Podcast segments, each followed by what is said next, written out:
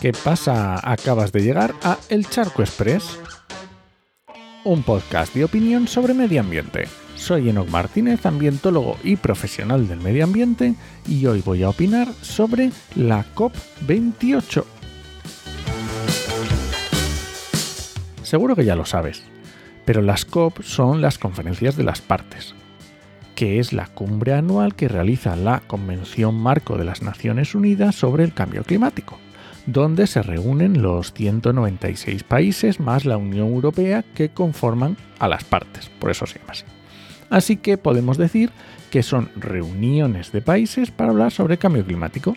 Las más famosas posiblemente fueron la COP3, la de 1997, que fue la del Protocolo de Kioto, que acordó el objetivo de reducir en 5% las emisiones de los países, o la COP21 de 2015, que es la del Acuerdo de París que estableció disminuir la temperatura a nivel global a no más de 2 grados al 2100.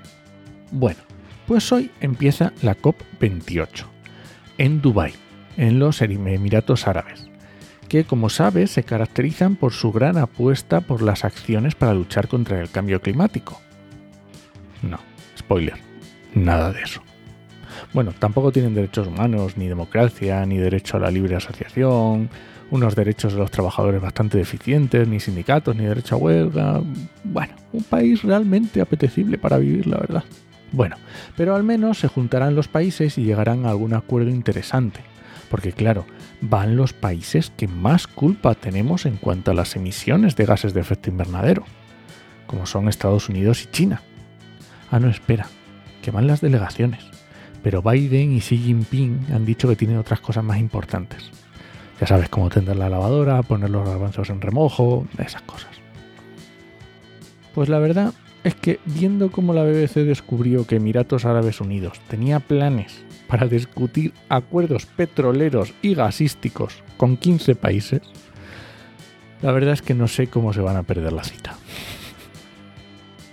Pero bueno, a pesar de los pesares, en Europa y en España en particular, no perderemos la esperanza de que realmente se lleguen acuerdos interesantes. Y sería muy buena noticia que los países aprovecharan para mejorar sus planes nacionales de acción climática para conseguir limitar el aumento de la temperatura global. Y bueno, como este año finaliza la primera evaluación global, la GST, conocida también como la revisión del Acuerdo de París, pues oye, esperemos escuchar buenas noticias cuando termine esta COP allá por el 12 de diciembre. Igual hago otro charco. Y nada más, este ha sido el Charco Express de hoy. Lo encuentras en Podcastidae o en elcharco.es. Y si alguien te pregunta, no lo dudes, te lo dijo en HMM. ¡Nos escuchamos!